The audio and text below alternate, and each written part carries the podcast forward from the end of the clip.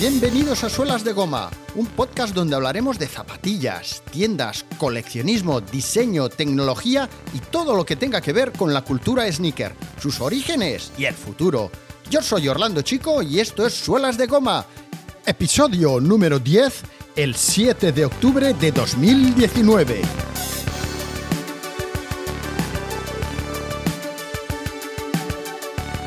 Estimado Bill, he enviado un paquete con un par de zapatillas a los entrenadores más importantes.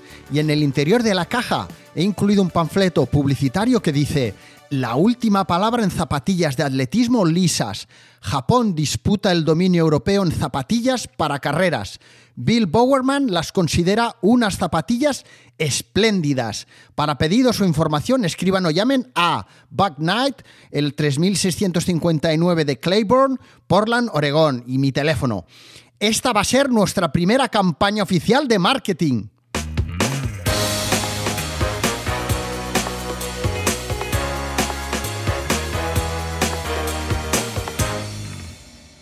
Las muestras de Onitsuka seguían llegando tarde. Y la rivalidad con otro distribuidor por la venta de zapatillas Onitsuka en Estados Unidos seguía abierta. Blue Ribbon Sports había iniciado negociaciones con los japoneses para conseguir la distribución en exclusiva para todos los Estados Unidos, pero la guerra seguía abierta. El ritmo de ventas era bajo, se vendían poco a poco, y es que la idea generalizada de que los productos japoneses eran de mala calidad hacían que la venta no fuera todo lo rápida que se esperaba. El primer objetivo de ventas que se habían marcado los responsables de Onitsuka y la distribuidora Blue Ribbon Sports era vender entre 5 y 8 mil pares en su primer año completo de ventas. Back Knight encargó a Onitsuka la producción de mil pares para comenzar su distribución en Estados Unidos y subió el precio de venta de 6,95 a 9,95 justo por debajo de la barrera psicológica de los 10 dólares, todavía bastante por debajo del precio de las Adidas, que eran un poco más caras. El objetivo de Knight era superar a Adidas, Knight no tenía empleados, no tenía dinero ni inversores, pero él lo tenía muy claro. Había que tener un objetivo y su objetivo era convertirse en el número uno. Bill Bowerman le había repetido miles de veces que el segundo era el primer perdedor. Adidas, por su parte, veía que ya no estaba solo en el mercado y fue un paso más allá en su relación con los deportistas. Adi Dassler y su mujer siempre se habían preocupado por tener una relación casi familiar con sus deportistas abanderados y de proveerles el mejor calzado posible para lograr alcanzar sus metas. Pero eso comenzaba a no ser suficiente y Adidas comenzó a ofrecer dinero a los atletas para que llevaran sus zapatillas en las pruebas de atletismo más importantes. Adidas ofrecía 1.500 dólares a aquellos corredores que lograran batir un récord calzando sus zapatillas. Phil Knight se enteraba de todo esto mientras conseguía un trabajo como contable en la compañía Price Waterhouse, un trabajo que le hacía falta para poder seguir pagando sus facturas. En 1962, Adidas tenía aproximadamente a 700 obreros trabajando en sus fábricas y exportaba a 58 países. Sus botas eran el calzado oficial de los Mundiales de Fútbol de Chile y Onitsuka Tiger, que se suponía que sería el calzado hegemónico en los eh, Juegos Olímpicos de Tokio, tan solo consiguió calzar a cinco luchadores japoneses y a cinco de los seis primeros atletas en atravesar la meta de la maratón. El dominio y la presencia de Adidas era total. Y mientras que a primera hora de la mañana se ponían a trabajar los 700 empleados de Adidas, Blue Ribbon Sports estaba a punto de contratar al que sería su primer empleado.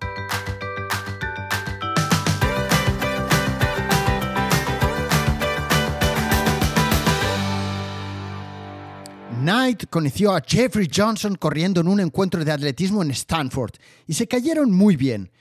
Johnson era alto, esbelto, bien parecido, moreno con ojos azules y una sonrisa profidente. Había sido un buen estudiante, sobresaliente en mates e inglés. Le encantaba leer y la fotografía, pero a lo que le dedicaba todo el tiempo posible era a correr. Le apasionaba correr, lo hacía desde los nueve años y de hecho le gustaba, le gustaba tanto correr que lo que también hacía era investigar sobre cuál era la mejor manera de hacerlo. Le apasionaba fotografiar atletas corriendo y estudiar la mejor manera de ejercitarse practicando la carrera. Johnson era una persona inquieta, un estudiante al que le preocupaba mucho saber qué empleo podría acabar consiguiendo con su posgrado en antropología, porque a él lo que verdaderamente le gustaba era correr y se temía que sería muy difícil poder ganarse la vida siendo un experto en carreras de atletismo. Nadie valoraría sus conocimientos excepto tal vez, tal vez, Cliff Severn, el distribuidor de Adidas.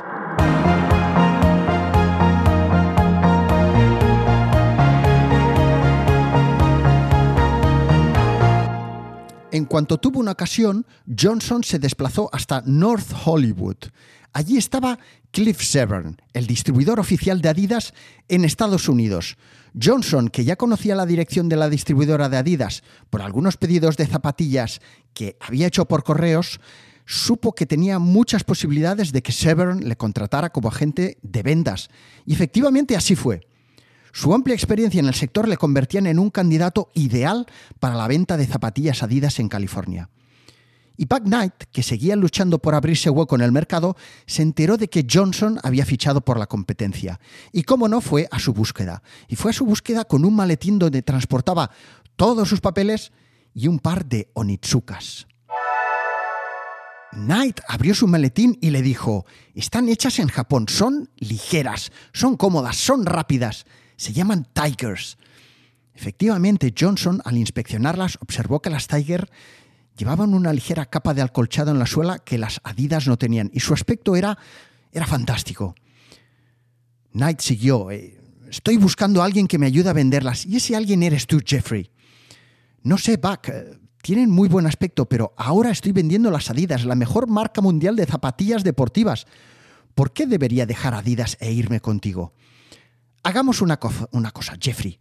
Te enviaré unas zapatillas y quiero que las pruebes. Simplemente quiero que hagas eso. Pronto tendrás unas Tiger en tus pies.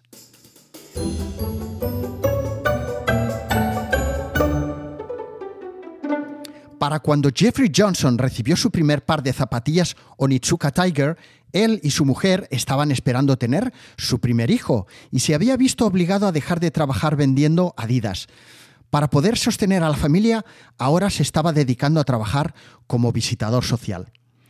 Jeffrey echaba de menos su relación con el atletismo, pero los ingresos y su lesión en el tendón de una pierna le habían llevado a alejarse de las pistas y de las zapatillas. Al recibir las Tiger, Johnson no demostró demasiado entusiasmo, pero según su manera de ver la situación no había nada mejor que aquello en aquel momento. Las Tiger que le había enviado Knight le habían, eh, le habían gustado. Eran mejores que las Adidas para entrenamientos de larga distancia. Las Adidas eran más pesadas y tenían las suelas un poco más duras. Las zapatillas japonesas comenzaron a venderse a manos de Johnson. Y según lo acordado, recibiría una comisión de 1,75 dólares por cada par vendido. Por aquel entonces Johnson vendía las Tiger a 8 dólares. Okay. Su primer día como representante se puso un par de Tigers, metió otros cuatro pares en el maletero de su Volkswagen y se fue a vender al Valle de San Fernando, a un pueblo donde se estaba celebrando una carrera. Ese mismo día vendió tres pares y dos compradores que querían comprarle, pero Mm, Johnson no tenía eh, su número en el coche, le acompañaron de vuelta hasta su casa para poder comprárselas. Los corredores necesitaban unas zapatillas así, eran unas zapatillas, como diríamos ahora, con las 3B, ¿eh? el, el bueno, bonito y barato de toda la vida.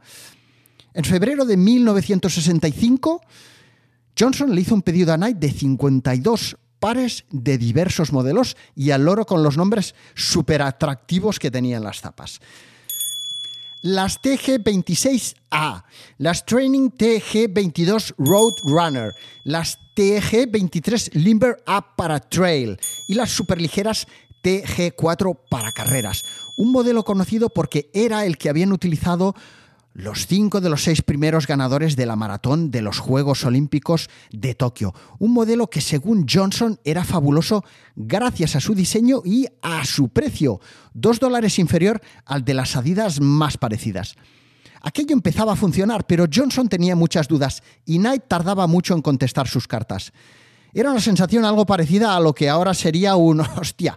Le he enviado un WhatsApp, están las dos flechicas verdes conforme lo ha leído, pero no me contesta. Un mes después de su primera venta, Johnson ya se había hecho tarjetas de visita. Tenía un archivo con los nombres y datos de los principales corredores del estado. Y además, como no obtenía apenas respuestas de Back Knight, había empezado a hacer su propia campaña de marketing y relaciones públicas, colocando Tigers a los principales corredores de su zona, incluso a un actor que salía en una peli de horror con Bette Davis, la peli Hush, Hush, Sweet Charlotte. Tal era el entusiasmo de Johnson por su trabajo como representante y vendedor de Onitsuka que escribió de nuevo otra carta a Knight proponiéndole que le financiara para poder dedicar todo su tiempo a la venta de zapatillas Onitsuka. Le decía, Phil, si me financias podré dejar mi otro trabajo, dedicarme al 100% a la venta de Tigers y devolverte el adelanto lo antes posible. Y con esta propuesta Johnson consiguió convertirse en el primer empleado de Blue Ribbon Sports, en el primer empleado a jornada completa con un salario de 400 dólares. O sea que Johnson no solo fue el primer empleado de Blue Ribbon Sports, sino que Jeffrey Johnson fue el primer empleado de Nike. Con su primer sueldo, Johnson montó una improvisada tienda showroom de Blue Ribbon Sports en el apartamento que pudo alquilar. Allí vivía su familia y por allí pasaban compradores mañana, tarde y noche para llevarse unos onichugas. Imaginaros el trajín, el follón que todo aquello suponía. Y con las horas que le dedicaba Johnson, ya os podéis imaginar también que el primer currante de Blue Ribbon Sports estaba sacrificando su vida personal por el bien de la distribuidora. Y eso le pasaría factura a su vida eh, familiar. No cabe duda de que Johnson era un tipo peculiar. Metía notas en las cajas de las zapatillas. Bueno, hay un montón de anécdotas respecto a las notas y comentarios que le enviaba a Knight en sus cartas. Pero bueno, lo que hacía Johnson era siempre, eh, cuando enviaba un pedido por correos, era ponerle notas graciosas eh, con comentarios personales y tal a los compradores a distancia y eh, su impulso creativo le llevó a, proponer una nueva iniciativa a Knight que bueno, mm, le contestaría antes o después, pero él la tiró para adelante. Él lo que le proponía era eh, la que probablemente sería una de las primeras acciones de marketing y tal vez de relaciones públicas de, de la empresa. Su idea era regalar una camiseta con el logo de Tiger a los atletas que ganaran una carrera como premio y testimonio de su hazaña. Un premio que seguramente sería muy bien recibido por los corredores. ¿Quién no iba a querer lucir una espectacular camiseta de entrenamiento Tiger que demostrara que eras un campeón? Pues bueno, eh, la idea funcionó. Johnson encargó una primera serie de camisetas serigrafiadas, que cada una de ellas les le costaban un dólar, y las estuvo regalando durante los primeros seis meses. Y después, después comenzaron a venderse solas. Todos los corredores querían una camiseta de entrenamiento Tiger porque era la camiseta de los campeones.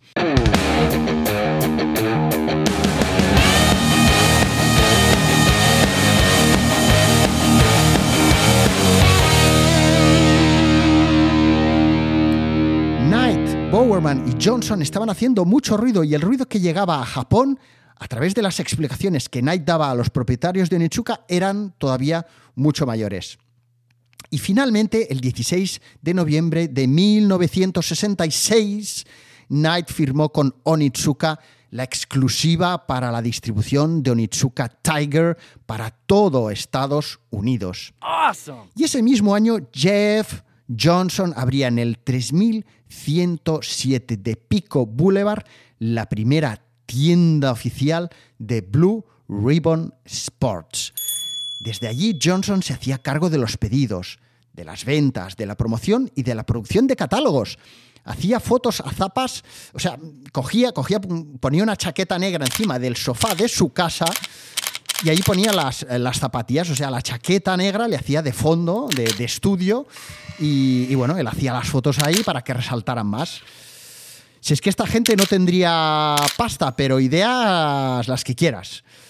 Mientras tanto, pues eso, mientras tanto, Bowerman también seguía haciendo de las suyas. Nuestro estimado entrenador estaba haciendo grandes aportaciones a la empresa, a Onitsuka, con diseños que se convirtieron en algunas de las mejores zapatillas de la historia de la marca.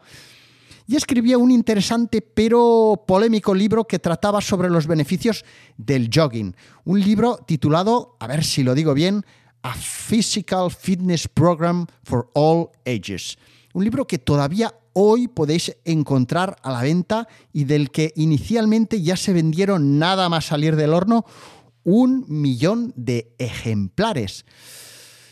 Y es que Bowerman no era el único especialista en atletismo de Estados Unidos, pero quedaba muy claro que sí que era el más influenciador, era el influencer number one del momento.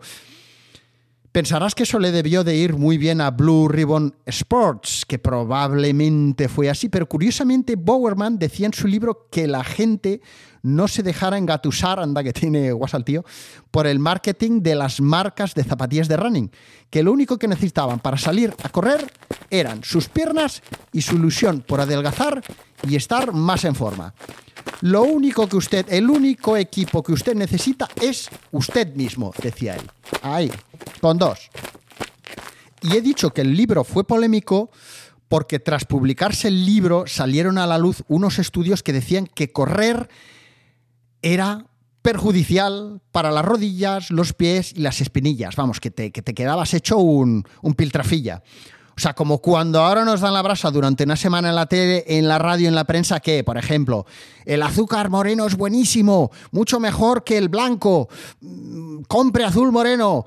Y al poco tiempo cogen y nos dicen, qué cuidado, qué peligro de muerte, que la mayoría del azúcar moreno resulta que lo pintan unos ratones con unos retuladores carioca marrones a la luz de la luna y son malos, malísimos.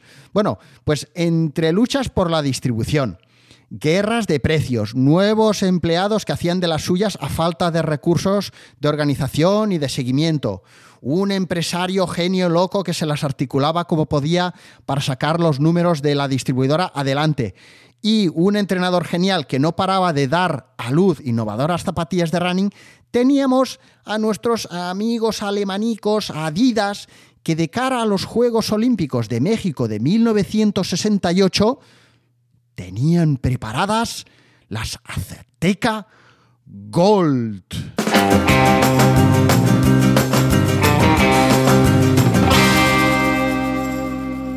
Bowerman, que siguiendo los consejos de los médicos que habían realizado los estudios sobre la posible afectación, posible afectación del running sobre el físico de las personas, había diseñado unas zapatillas que aunaban las mejores prestaciones de Onitsuka y algún detallito de alguna zapatilla Adidas.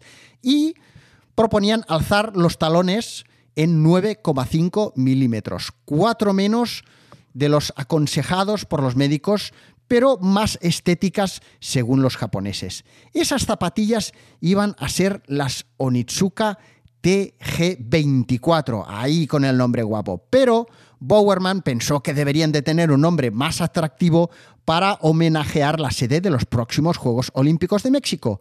Y pensó, el tío creativo, en llamarlas Azteca. Se va a ver, se va a ver en un follón que no sabe ni dónde se ha metido. Y las zapatillas tuvieron ese nombre durante un tiempo, hasta que el 13 de febrero de 1968 recibieron una carta del headquarter de Adidas en Alemania, en, en Herzogenauer, prohibiéndoles usar ese nombre, ya que ya tenían registrado ese nombre para unas zapatillas de atletismo. Los abogados de Adidas, que estaban agazapados entre cajas de zapatillas, Frankfurt y jarras de cerveza, les dijeron, amigos de la noche, ni se os ocurra llamarle Aztec a vuestra zapatilla que os meteremos una demanda que os ponemos firmes. Y en la siguiente escena vemos a Knight y Bowerman sentados en la terraza de un bar de Salou, tomando el vermut y entre oliva y oliva anotando nombres de zapatillas en una servilletica de papel. Achiles, no. Artemis, no, no, nombres griegos no, Bill, han de ser mexicanos. Oye, ¿y cómo se llamaba aquel tío que se cargó a los aztecas?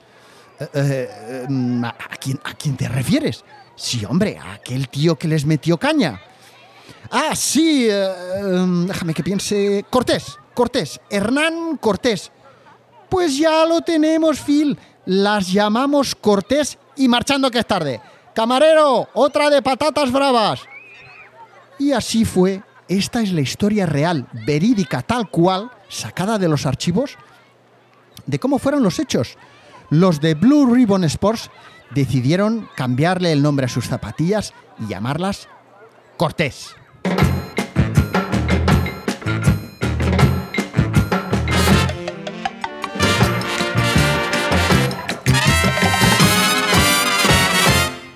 Las ventas de Onitsuka en el mercado americano eran sustanciosas, pero Blue Ribbon Sports seguía sufriendo los retrasos en la entrega de los pedidos y seguían recibiendo zapatillas erróneas desde Japón.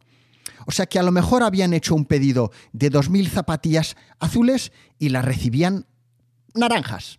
De modo que resumiendo mucho, Blue Ribbon Sports tenía dificultades para vender y crecer con los problemas que le daba Onitsuka. Y Onitsuka, cómo no, quería seguir creciendo de forma independiente en Estados Unidos.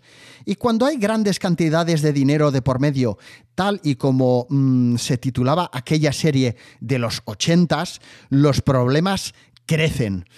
Onitsuka pretendió asociarse con Blue Ribbon Sports para quedarse el 51% de la empresa y dejar afuera a Knight. Y Knight por tanto, tenía que decidir escoger entre quedarse fuera con un sueldo de empleado o crear su propia marca.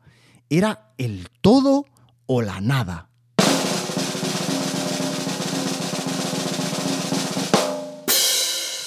Knight, Johnson y otros dos importantes personajes de la historia de Nike, de los que no os he hablado, se reunieron en Portland para escoger un nombre y una nueva imagen para la compañía. Ahí estaban, un grupo de cuatro colegas en torno a una mesa escogiendo de entre los bocetos que les había presentado Caroline Davidson, una estudiante de arte amiga de Buck Knight. Él le había pedido un logo para poner en el lateral de las zapatillas y por el momento no veían nada sobre la mesa que les convenciera. Ninguno de los logos diseñados por Caroline les parecía lo suficientemente bueno el diseño de las tres bandas de Adidas les tenía bloqueados. Las tres bandas eran muy visibles y al mismo tiempo eran funcionales. Las tres bandas, además de servir de logo, ayudaban, por ejemplo, a estabilizar la zapatilla. Caroline se había pasado horas y horas buscando que la creatividad le encontrara trabajando para poder diseñar un logo que expresara apoyo, velocidad y movimiento, tal y como le habían pedido. Pero Caroline les explicó que un logo que reuniera las características del apoyo y al mismo tiempo del movimiento era incompatible, ya que el apoyo es estático y obviamente el movimiento no. La artista les había presentado el logo de Nike que todos tenemos en la cabeza de entre todos aquellos esbozos que estaban sobre la mesa, pero los cuatro integrantes de Blue Ribbon Sports estaban obsesionados con el logo de las tres bandas. Hasta que Nike como jefe, como ahí dijo, ¡eh! Atención que tenéis que escoger uno sin más dilación y dejar de darles vuelta al asunto. Y finalmente escogieron el famoso logo de Caroline Davidson que todos tenemos en mente, pero lo escogieron por descarte. Tenía que ser ese.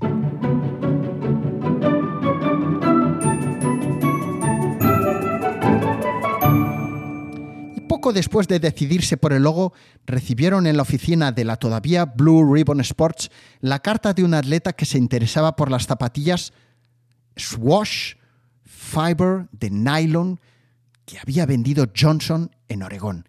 Eran las Onitsuka Tiger Maratón.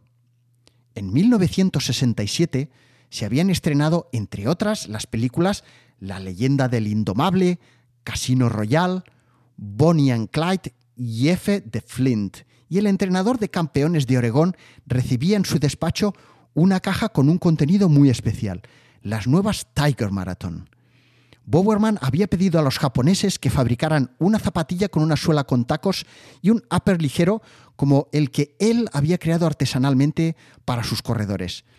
Pero lo que recibió Bowerman no fue exactamente lo que esperaba. Era mejor, mucho mejor.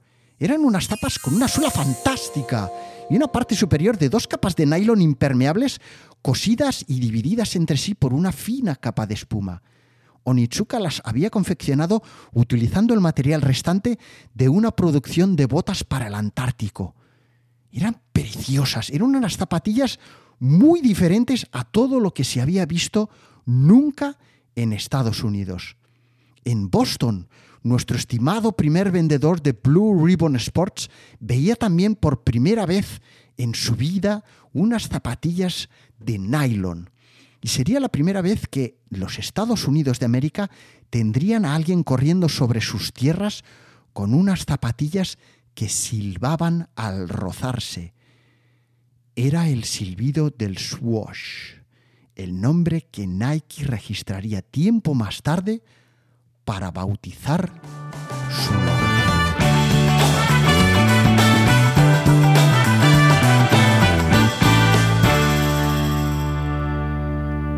Onitsuka se iba a enterar tarde o temprano de los planes de Knight y romperían el acuerdo.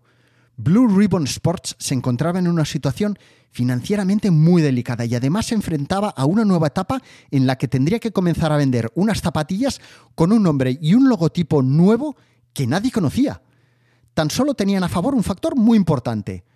Onitsuka se iba a meter a jugar en un terreno desconocido para ellos y los de Blue Ribbon Sports jugaban en casa en un momento en el que para Adidas la prioridad del mercado era Europa y que Onitsuka estaba centrada en Japón, Blue Ribbon Sports tenía el campo libre para establecerse. Ahora tan solo faltaba el nombre.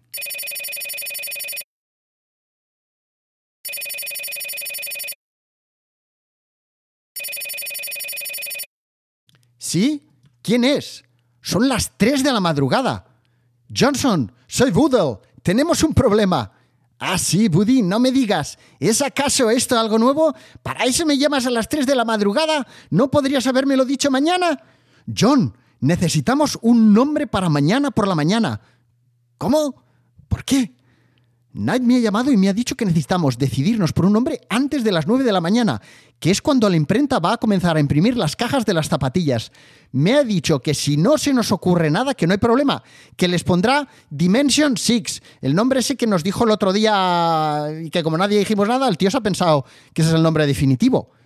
¿Pero qué me estás contando? ¿Pero de dónde habrá sacado ese nombre de película de marcianos? Joder, pues piensa tú en otro mejor, John. Bengala, para dar por saco a los tigrecitos de Unichuka. Sí, hombre. Bueno, pues, oye, yo me voy a dormir, Woody. Esto es de risa, de, de risa por no llorar. De acuerdo, de acuerdo, le dijo Woody.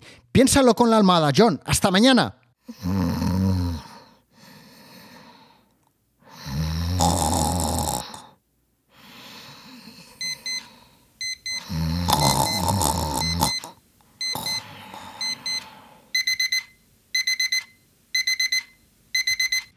Lo tengo, ya lo tengo, ya lo tengo, ya lo tengo, ya lo, venga, venga, venga, venga, va, va, coge, coge, coge el teléfono, ya lo tengo. sí, ya lo tengo, le llamaremos Nike. El logo es como las alas de la diosa griega, la diosa de la victoria. Además, es un nombre corto y potente. Ya lo tenemos, ya tenemos nombre. Se llamará Nike. Philip Knight había firmado un contrato con Onitsuka para la distribución en exclusiva para todos los Estados Unidos que finalizaba el 31 de diciembre de 1972. Pero el 18 de junio de 1971 ya se pusieron a la venta las primeras zapatillas Nike. Los inicios no serían fáciles, pero ya había nacido. Ya existía Nike.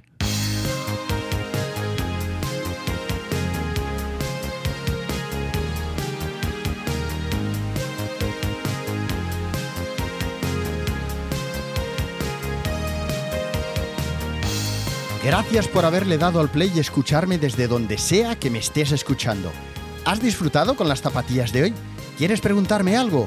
Espero tus comentarios y consultas en suelasdegoma.fm y en arroba suelasdegoma en Instagram y Twitter, donde encontrarás links y fotos para poder consultar y pasarlo en grande. Ah, y por supuesto recuerda suscribirte al podcast Suelas de Goma. Si quieres poder recibir un aviso cada vez que haya un nuevo episodio. Hasta pronto.